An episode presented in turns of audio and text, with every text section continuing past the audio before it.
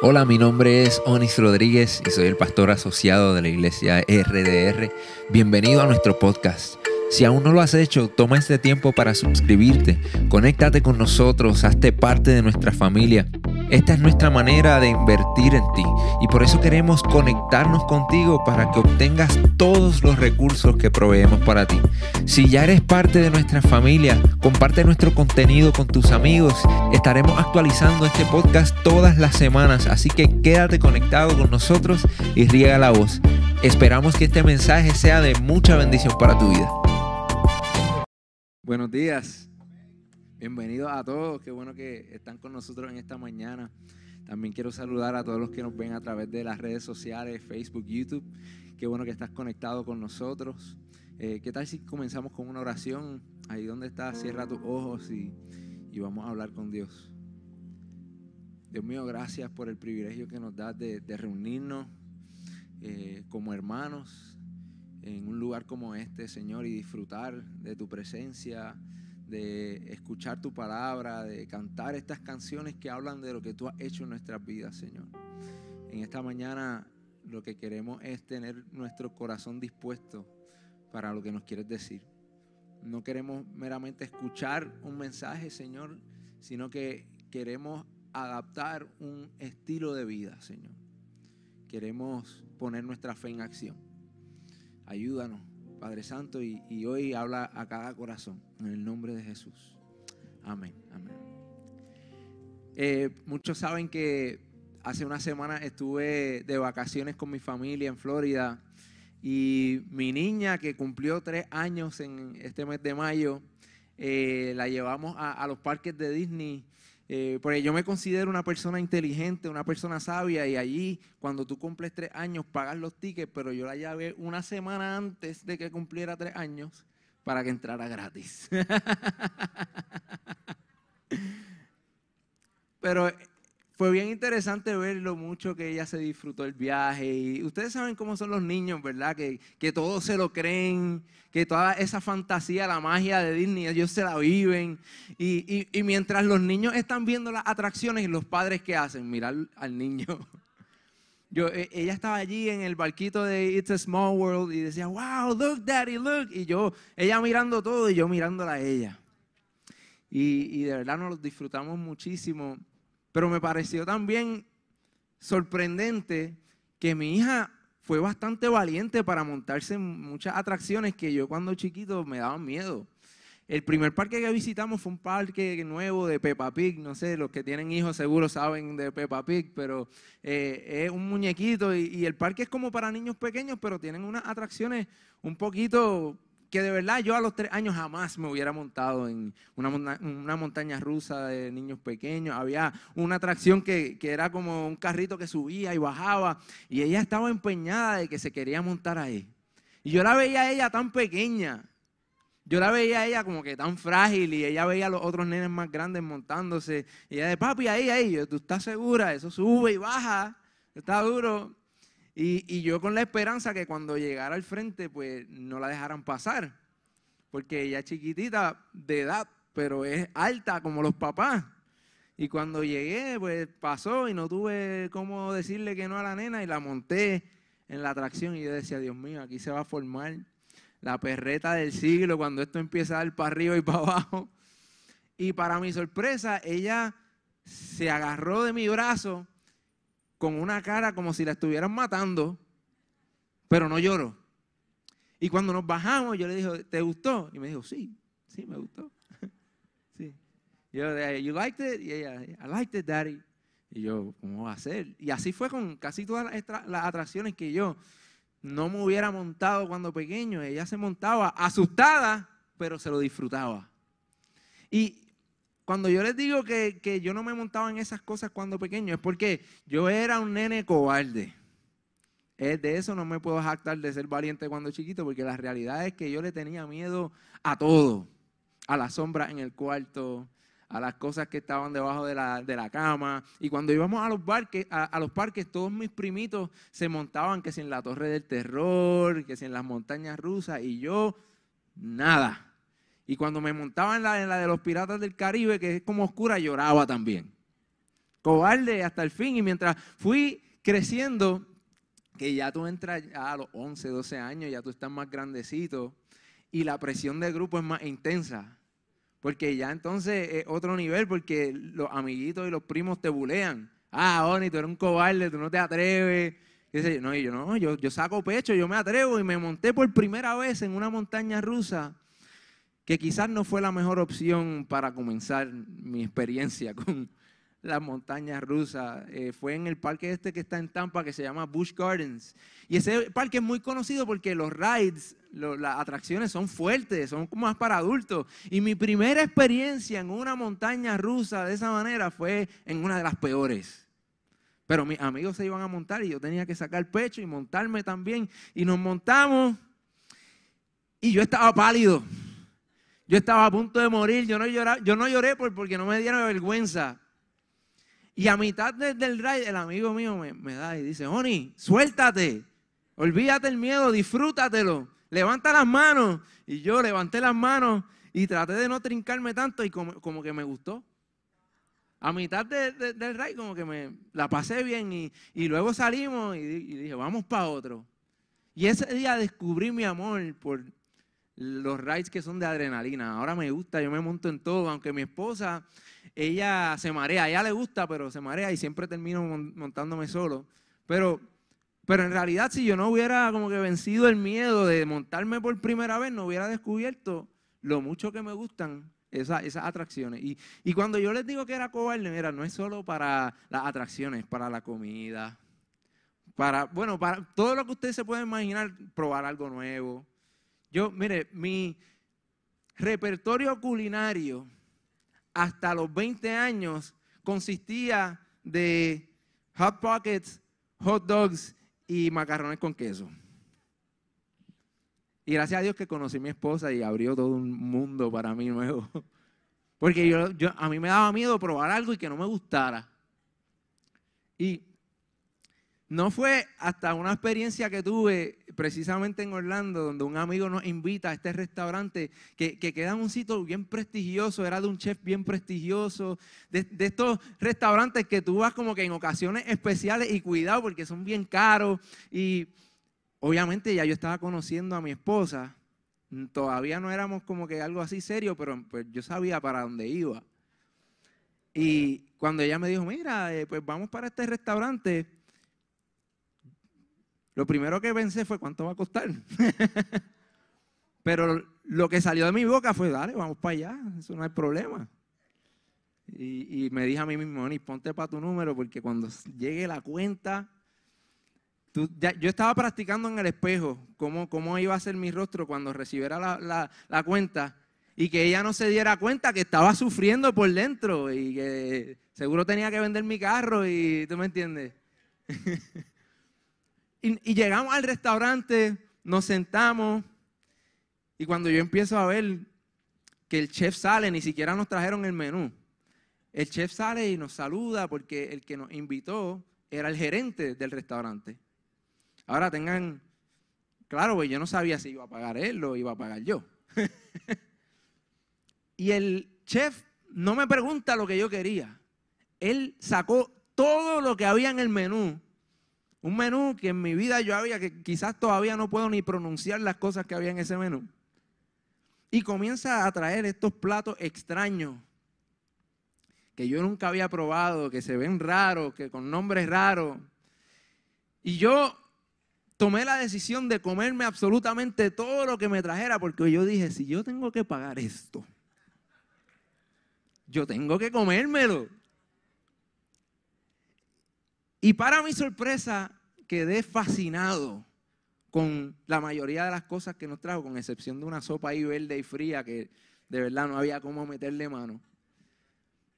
Pero quedé fascinado de que todo lo que probé, me encantó y, eso para mí marcó un antes y un después, porque ahora yo era, eh, eh, cambié de ser una persona que tenía miedo de probar cosas nuevas a ser una persona que quería probar cosas nuevas para descubrir cuál va a ser mi próximo favorito. ¿Cuál va a ser? ¿Qué, qué puedo disfrutar que aún no he disfrutado? Y lo más lindo de todo fue que terminó pagando él. eso fue una doble bendición, ¿tú me entiendes? Y, les digo esto jocosamente, pero la realidad es que nosotros, sin darnos cuenta, muchas veces vivimos aprisionados por el miedo. El miedo del cambio, el miedo del rechazo, el miedo al fracaso, el miedo al dolor, el miedo a, la misma muerte, el miedo a, que nos hieran, el miedo a que no nos salga bien lo que, lo que queremos hacer, miedo a ir por nuestros sueños. Y hoy yo quiero decirte que mientras sigas enfocado en los obstáculos, en lo que puede salir mal, jamás vas a poder ver la bendición que Dios tiene para ti. Mientras el miedo mantenga tu enfoque en el obstáculo, en la muralla, en el desierto, en las cosas que quizás tienes que sufrir para llegar a donde Dios te quiere llevar, jamás vas a poder experimentar la vida abundante que Dios quiere para ti. Porque Jesucristo dijo que Él vino a darnos vida y vida en abundancia. Y yo no estoy hablando hoy exclusivamente de, fama y de riqueza y de viajar y, y, de todas estas cosas que nosotros asociamos con lo que es la abundancia. Yo estoy hablando de lo que significa vivir en la voluntad perfecta de Dios para nuestras vidas. Que dice la Biblia que los planes de, que Él tiene para con nosotros son de bien y no de mal. O sea, una vida de, de abundancia emocional una vida este, abundante en nuestras relaciones interpersonales y familiares, una vida abundante eh, y exitosa en hacer lo que Dios nos llamó a hacer. Si Dios es nuestro Padre y nosotros como seres humanos imperfectos le damos buenos regalos a nuestros hijos y queremos lo mejor para nuestros hijos, imagínense las cosas que Dios tiene preparadas para ti. Y tal vez lo único que está separándote, atándote y, evitando que tú disfrutes de lo que Dios tiene para ti es el miedo. Y hoy yo quiero recordarte una promesa que hace siglos Dios le hizo a una persona, pero le continúa haciendo a todos aquellos que deciden ir en pos de Él y en pos de lo que Él tiene para nosotros. Cuenta la historia que cuando el, pueblo israelita, cuando Dios los saca de Egipto y pasan todos los procesos que pasaron y están a punto de entrar a la tierra prometida, dice la escritura que murió Moisés. Y ahora le tocaba a Josué, que era el que Dios había escogido para liderar al pueblo a la tierra prometida. Y, y yo quiero que por un momento nos pongamos en los zapatos de Josué. Imagínense lo difícil que es este, a veces uno lidiar con el núcleo familiar, ¿verdad? Imagínense dirigir a toda una nación sin los avances tecnológicos que tenemos hoy en día, sin la facilidad que tenemos hoy en día para hacer las cosas. Y no solo eso, está eh, el reemplazar a uno de los líderes más famosos de la historia, aquel, aquella persona que Dios utilizó para abrir el mar rojo en dos que Dios eh, lo utilizó para mostrarle su gloria a ese pueblo, que dice la Biblia que cuando él subía a hablar con Dios a la montaña y regresaba, tenía que cubrirse el rostro porque le brillaba, porque había estado en la, en la gloria de Dios. Imagínense tener que reemplazar a Moisés. El miedo, yo creo que esa palabra miedo se queda corta. El terror, el horror, la presión que tenía que sentir Josué en ese momento. Y justo antes de entrar a la tierra prometida, Dios le dice lo siguiente. Y es lo que Dios te dice hoy. En Josué, el libro de Josué capítulo 1, versículo 9, dice, ya te lo he ordenado. Sé fuerte y valiente. No tengas miedo ni te desanimes, porque el Señor tu Dios te acompañará donde quiera que vayas. Es la promesa que hoy Dios te recuerda a ti también. Yo no sé cuál sea el miedo que tú estás enfrentando hoy. Quizás Hay un sueño en tu corazón que Dios ha puesto de emprender en algo nuevo. Quizás Él te ha llamado a dejar tu trabajo donde estás para comenzar tu propio negocio. Quizás te ha llamado a escribir un libro, a hacer música, a, convertirte en un líder, a, integrarte en esta comunidad de fe para servir y seguir creciendo. Yo no sé cuál sea el temor que hoy te está impidiendo, que te está deteniendo de cumplir el propósito de Dios para tu vida. Pero quiero recordarte que la promesa de Dios es que si tú decides esforzarte y ser valiente, Él va a estar contigo. Él va a estar contigo. Y por mucho tiempo yo pensé que vencer al miedo significaba la falta de miedo en mi vida para yo poder caminar con valentía. Como que yo estaba esperando que un día milagrosamente el miedo ya no ya yo no sintiera miedo, ya yo eh, me iba en oración y en ayuno y, y leía la Biblia a ver si se me quitaba el miedo, pero he descubierto que en realidad vencer al miedo significa caminar por fe a pesar de sentir miedo. O sea, es caminar a pesar de que sentimos miedo, porque el miedo en realidad fue un regalo de Dios para nosotros. En el sentido de que si tú estás en una situación peligrosa, es el miedo que te ayuda a reaccionar para protegerte a ti, proteger a tu familia. O sea, sentir miedo no es algo que es pecado. Es permitir que el miedo se convierta en el Señor de tu vida. Lo que te detiene. Siempre vamos a sentir miedo. Pero la pregunta es, ¿va a permitir que el miedo te cohiba de las bendiciones que Dios tiene para ti? De ver los sueños que Dios ha puesto en tu mente y en tu corazón realizados no solo por tu bien, sino por el bien de un mundo que necesita lo que Dios ha depositado en ti. Hoy yo te digo, esfuérzate y sé valiente, porque esto no se trata de, de, no sentir miedo, esto se trata de caminar y esforzarse a pesar del miedo a pesar del sentimiento que llega a nuestras vidas de temor. Ese sentimiento que, a, veces sentimos cuando Dios nos llama a hacer algo nuevo que nunca hemos hecho. E, el miedo a, la escasez en el futuro que nos cohibe a veces de invertir en cosas que Dios nos está llamando a invertir ya sea en su, reino o inversiones que van a ayudarnos a nosotros a generar más ingresos para hacer de bendición a otras personas.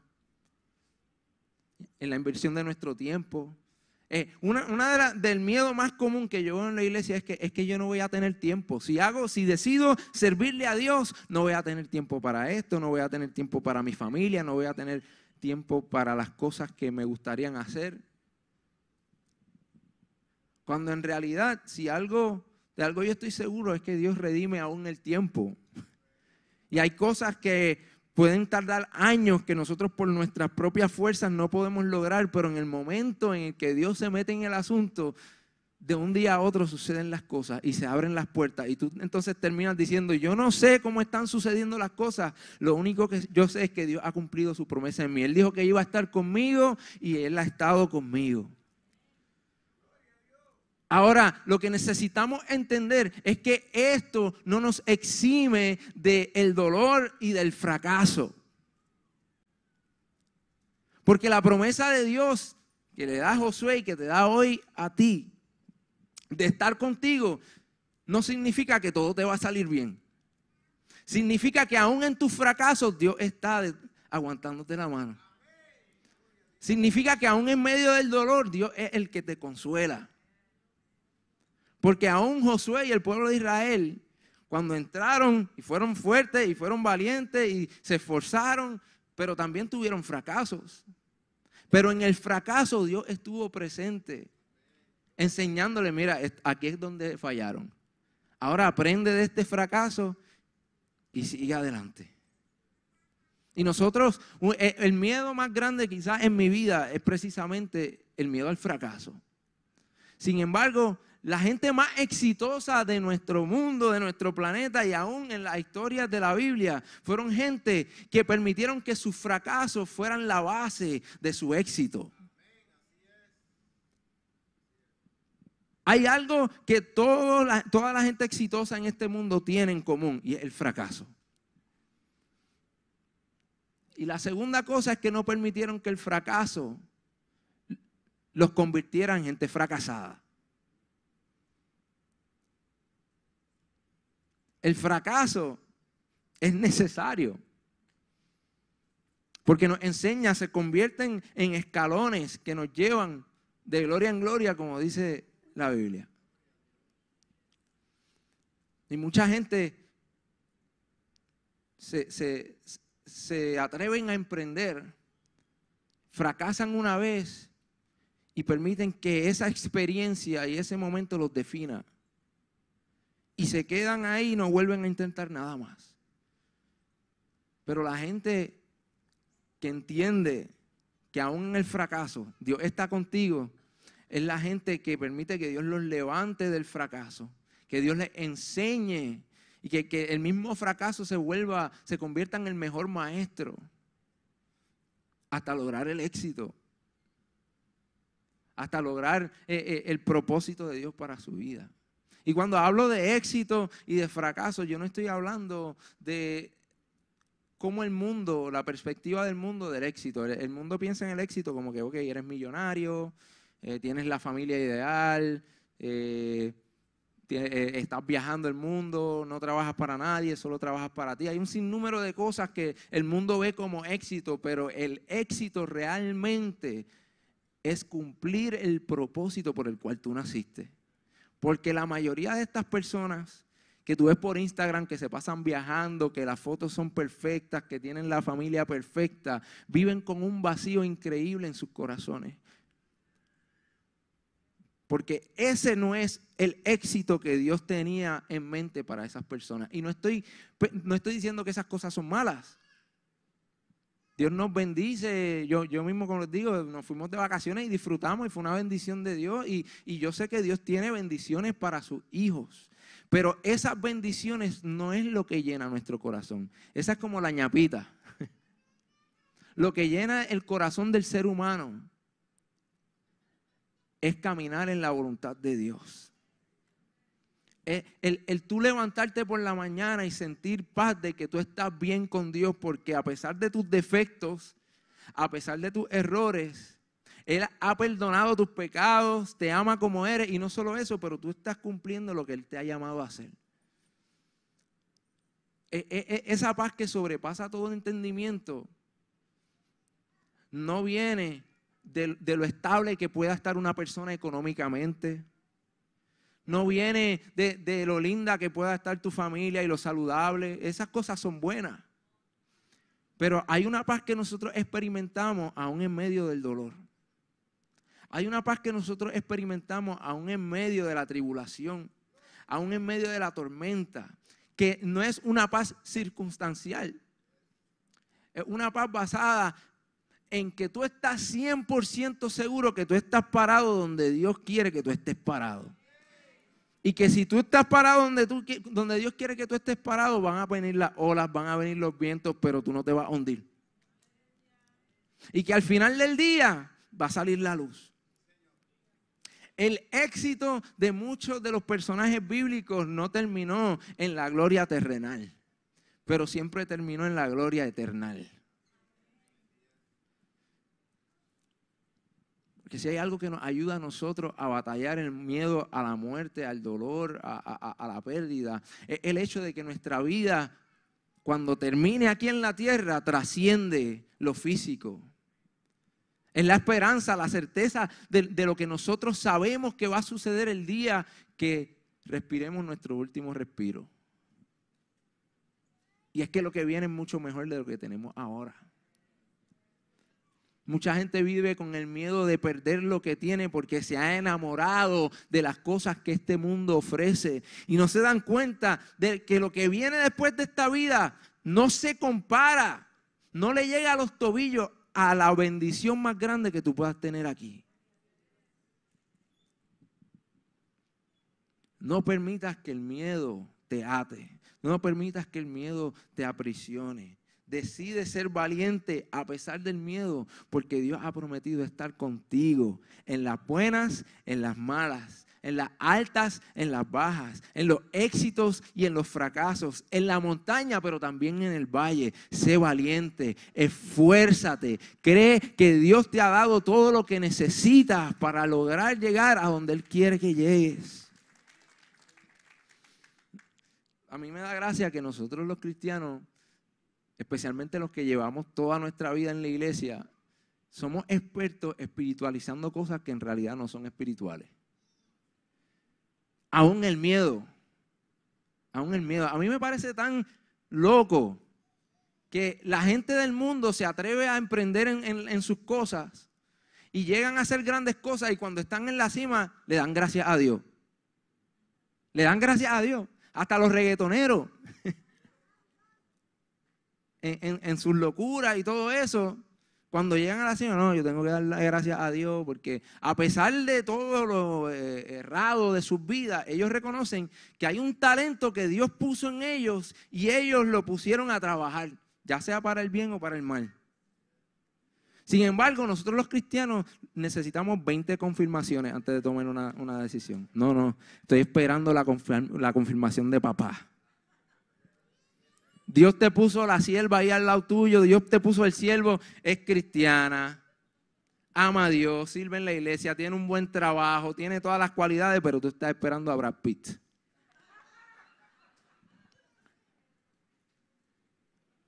Y dice, no, yo estoy esperando que Dios me confirme. Ya yo le dije a Dios que yo tengo que tener tres sueños. El primero, él tiene que venir montado en un unicornio. El segundo tiene que ser el Padre y el tercero el Espíritu Santo, pero el primero tiene que ser Jesús. Y, espiritualizamos nuestro temor. Y, sabemos que Dios nos está llamando a algo, pero no, estamos como Gedeón. Y, todos vemos a Gedeón como un gran héroe de la Biblia. Los que no conocen la, historia de Gedeón, él fue eh, la película de los Spartans, de los 300. Antes de eso estaba la Biblia y estaba Gedeón y sus 300. Y lo vemos así como que, diache, qué brutal, se fue con los 300 para allá y, conquistaron, hicieron, pero nadie sabe en realidad que el tipo era un cobarde. Cuando tú estudias la historia, mira, yo le soy honesto, yo, yo no he tenido así muchas experiencias sobrenaturales, pero yo les aseguro que hacia mí se me aparece un ángel. Mira lo que él diga, yo, está bien, vamos para encima. A Gedeón Dios le envía un ángel en un momento muy difícil del pueblo de Israel donde estaban siendo oprimidos por otro pueblo que venían, les quitaban las comidas, tú sabes, dejaban un desastre. Y Gedeón estaba escondiendo un poquito de comida para él cuando Dios le envía un ángel, se le aparece un ángel y le dice, mira, Dios va a hacer esto, esto y esto contigo. Y, él dice que tú eres valiente y que tú vas a liberar al pueblo. ¿Y saben lo que le dijo Gedeón? Bueno, si en verdad, en verdad, esto es de Dios, me va a tener que dar una confirmación. Mi hermano le envió un ángel. No fue que le envió, no fue que le envió a Pepito, el profeta, a decirle algo, no, un ángel. Le dijo, no, yo necesito confirmación. Dijo, ok, Señor, si yo voy a poner este vellón, que, que era en realidad un pedazo de tela, en el suelo y si por la mañana el rocío no ha tocado el pedazo de tela, pero ha tocado toda la grama, yo voy a saber que eres tú. Y sucedió. Y al otro día, ¿usted sabe lo que dijo? No, no, es que te la puse muy fácil, Señor. Vamos, vamos, vamos a tratarlo de nuevo. Esta vez yo voy a poner el pedazo de tela. Y si el pedazo de tela está empapado, pero el resto de la grama está seca, yo voy a saber que eres tú. Y Dios con toda su paciencia volvió, porque quiero decirte que si eres cobarde, no te preocupes, Dios también usa cobarde. Por eso estoy yo aquí parado hoy. Pero complicamos las cosas tratando de espiritualizarlas. Cuando tenemos todo lo que necesitamos para cumplir lo que Dios nos ha llamado a hacer. Se nos olvida tantas veces lo que Dios ha hecho en el pasado, en nuestras vidas, en las vidas de nuestros hermanos. Se nos olvida la capacidad que Dios tiene de tomar lo poco que tenemos y convertirlo en algo más que suficiente. Se nos olvida demasiado rápido. Porque eso es lo que hace el miedo en nuestras vidas. Hace que, que se nos olviden las bendiciones, los milagros de Dios que hizo en el pasado. ¿Por qué? Porque solo nos enfocamos en la circunstancia, en el obstáculo, en lo malo que pueda suceder. Y nos detiene. Pero yo hoy lo que quiero decirte es que reemplace el miedo por el temor de Dios. Que, que reemplace el miedo por el temor de Dios. ¿Por qué? Porque esta predicación no se trata, este mensaje, esta charla, como quieras llamarle, no, no se trata de, de, que ahora tú vas a hacer todo lo que se te venga sin importar las consecuencias, porque cada decisión que tomamos tiene consecuencias. Pero cuando nosotros tenemos temor del Señor, dice la palabra en Proverbios capítulo 1, versículo 7, que el temor de Dios es el principio de toda la sabiduría. Y cuando nosotros tenemos temor de Dios y surgen oportunidades y, surgen puertas que se abren, que abre el Señor, podemos caminar confiados de que Él nos ha dado la sabiduría para tomar decisiones correctas. ¿Por qué? Porque mi vida, cuando tengo temor de Dios, gira alrededor de honrarlo a Él, no exclusivamente de lo que me conviene a mí. Cada paso que tomo, cuando yo, mi, preocupación es honrar a Dios, yo puedo estar seguro que aún cuando flaquee, Dios se va a encargar de levantarme. Y de que aún en, en medio de los errores y los fracasos de la vida, puedo confiar de que todo obra para bien para aquellos que amamos al Señor, que hemos decidido amar al Señor. No, no, esto no esta promesa no es para todo el mundo, es para aquellos que amamos al Señor.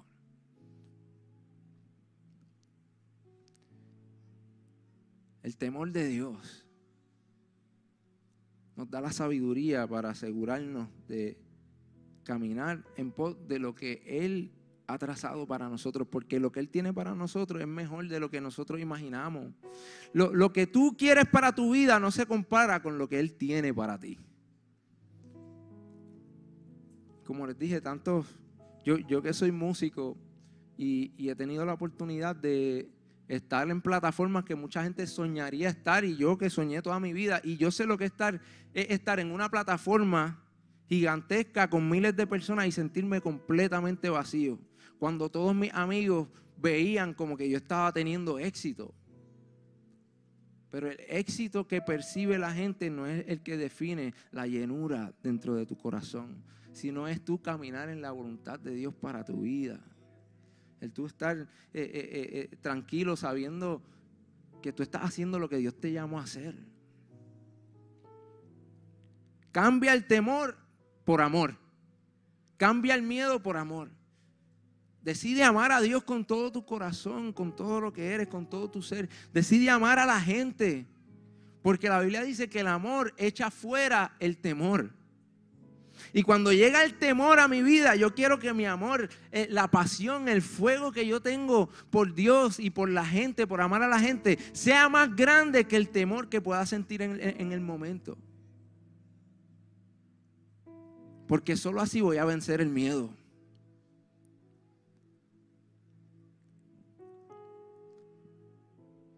La diferencia entre el que apuesta y el que invierte es la diligencia.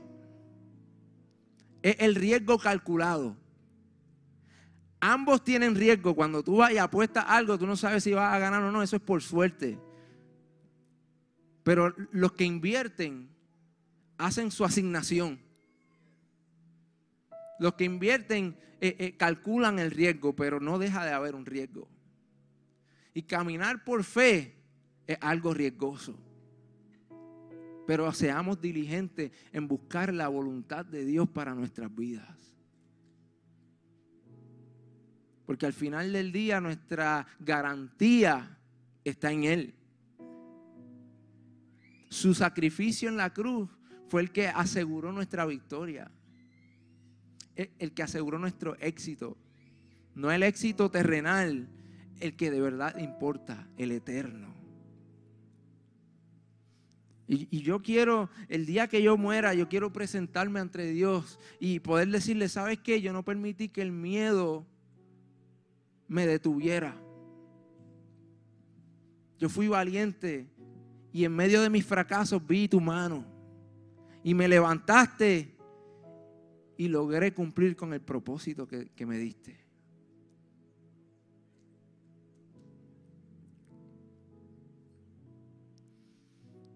¿Qué es lo que te detiene hoy de lo que Dios te está llamando a hacer? Quizás eh, eh, te está llamando a escribir un libro como lo ha hecho nuestro pastor, como lo ha hecho Maricel. Y el miedo al rechazo o, lo que, o el que dirán, el miedo a, al fracaso te detiene. Quizás Él te está llamando a, emprender en algo nuevo, a dejar tu trabajo y comenzar tu propio negocio. Eh, quizás Él te está llamando al ministerio, pero el miedo del qué dirán o el miedo de la escasez te, detiene. Quizás Él te está llamando a, a comenzar una familia. Pero como tus padres quizás se divorciaron y tus abuelos se divorciaron, tú tienes miedo de que tu matrimonio también va a terminar así. No, que, no dejes que el miedo te cohiba de la bendición que Dios tiene para ti. Quizás tú tienes miedo de, tener hijos, porque es difícil eh, criar niños en esta época en la que vivimos. Mire, yo, yo tuve ese miedo también. Y, y yo les digo la verdad, sigo teniendo miedo, sigo teniendo miedo. Pero el amor que he experimentado con mi hija no se compara con el miedo que pueda sentir de, aún de perderla. La bendición y, lo que he experimentado de, tener una nena es algo que yo jamás me lo imaginé. Y si, si hubiera sido por miedo, quizás nunca hubiéramos tenido hijos. Y me hubiera perdido de una de las bendiciones más grandes que, que Dios me ha permitido tener. Quizás el miedo tuyo es el pedir perdón. No sabes, eh, heriste a alguien, has herido a alguien, hay una relación rota en, tu familia, en, tu iglesia, en, con tus amistades, qué sé yo, y, sabes que necesitas ir y arreglar las cosas, pero tienes miedo de ser rechazado y herido. No permitas que el temor detenga la sanidad que Dios quiere darle a tu corazón. Tal vez hoy el miedo que tú tienes es de entregarle tu corazón a Jesús y dice, yo no, yo no entiendo mucho lo que esta gente está hablando, no entiendo mucho por qué levantan las manos durante la música, no entiendo mucho por qué recogen ofrendas y hacen toda esta liturgia, pero yo siento algo en mi corazón que me está diciendo que le entregue mi vida a Dios y, y tengo miedo de lo que eso pueda significar para mí. No permitas que el enemigo ponga miedo en tu mente y que te detenga de tomar la decisión más importante que puedes tomar en tu vida. Si hubiera sido por miedo, Noé nunca hubiera visto la salvación de Dios en el arca. Si hubiera sido por el miedo de lo que diría la gente, que lo señalaron, que se burlaron de él, mientras él construía un barco en el medio de la tierra en un lugar donde nunca había llovido. Quizás Dios te está llamando a hacer algo que nunca nadie ha hecho y tienes miedo de lo que van a decir de ti. Pero si Noé hubiera permitido que el miedo lo detuviera, se hubiera ahogado con el resto de la gente. Porque Dios hubiera escogido a alguien más. Si Moisés hubiera permitido que su miedo de hablar en público lo detuviera para hacer lo que Dios lo llamó a hacer, y liberar el pueblo de Israel, jamás hubiera visto el, mar partido en dos. Si David hubiera, le hubiera tenido miedo a Goliat, jamás hubiera llegado a ser el rey más importante de la historia del pueblo de Israel.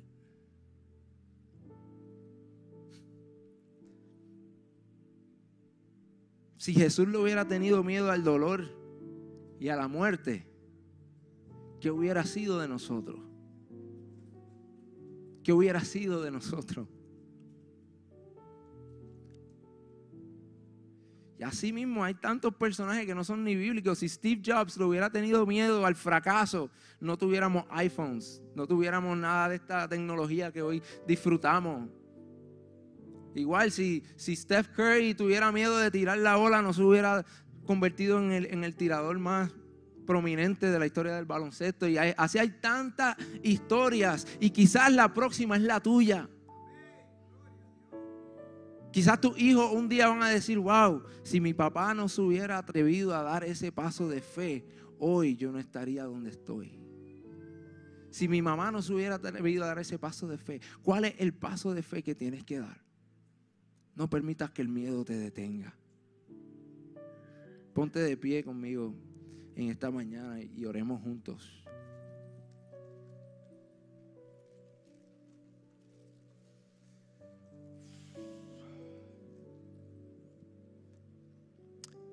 Quiero invitarte a que levantes tu mano, que cierres tus ojos y que le hagas esta pregunta a Dios. Dile, Espíritu Santo, ¿qué me quieres decir hoy? ¿Qué quieres hablar a mi vida hoy? ¿Qué, estás confrontando en mi vida? ¿Cuáles son los miedos que, que he permitido que me detengan de disfrutar de las bendiciones que tú tienes para mí? De caminar en el propósito que tú tienes para mí. Ayúdame a caminar a pesar del miedo. Ayúdame a caminar a pesar del temor que pueda sentir en el momento. Que mi amor por ti y por la gente, que el temor que tengo de ti sea más grande que el miedo que intente detenerme. En el nombre de Jesús. Amén. Gracias por conectarte con nosotros. Si este mensaje ha sido de bendición para tu vida, te voy a pedir tres cosas. Primero, Hazte parte de nuestra familia. Suscríbete a nuestro podcast y conéctate todas las semanas con nuestro contenido. Número 2. Comparte nuestro contenido con tus amigos. Y número 3. Considera la posibilidad de asociarte con nosotros. Si Dios ha impactado tu vida a través de este ministerio, ayúdanos con tus donaciones a continuar bendiciendo a mucha gente. Lo puedes hacer yendo a iglesiardr.com diagonal donaciones.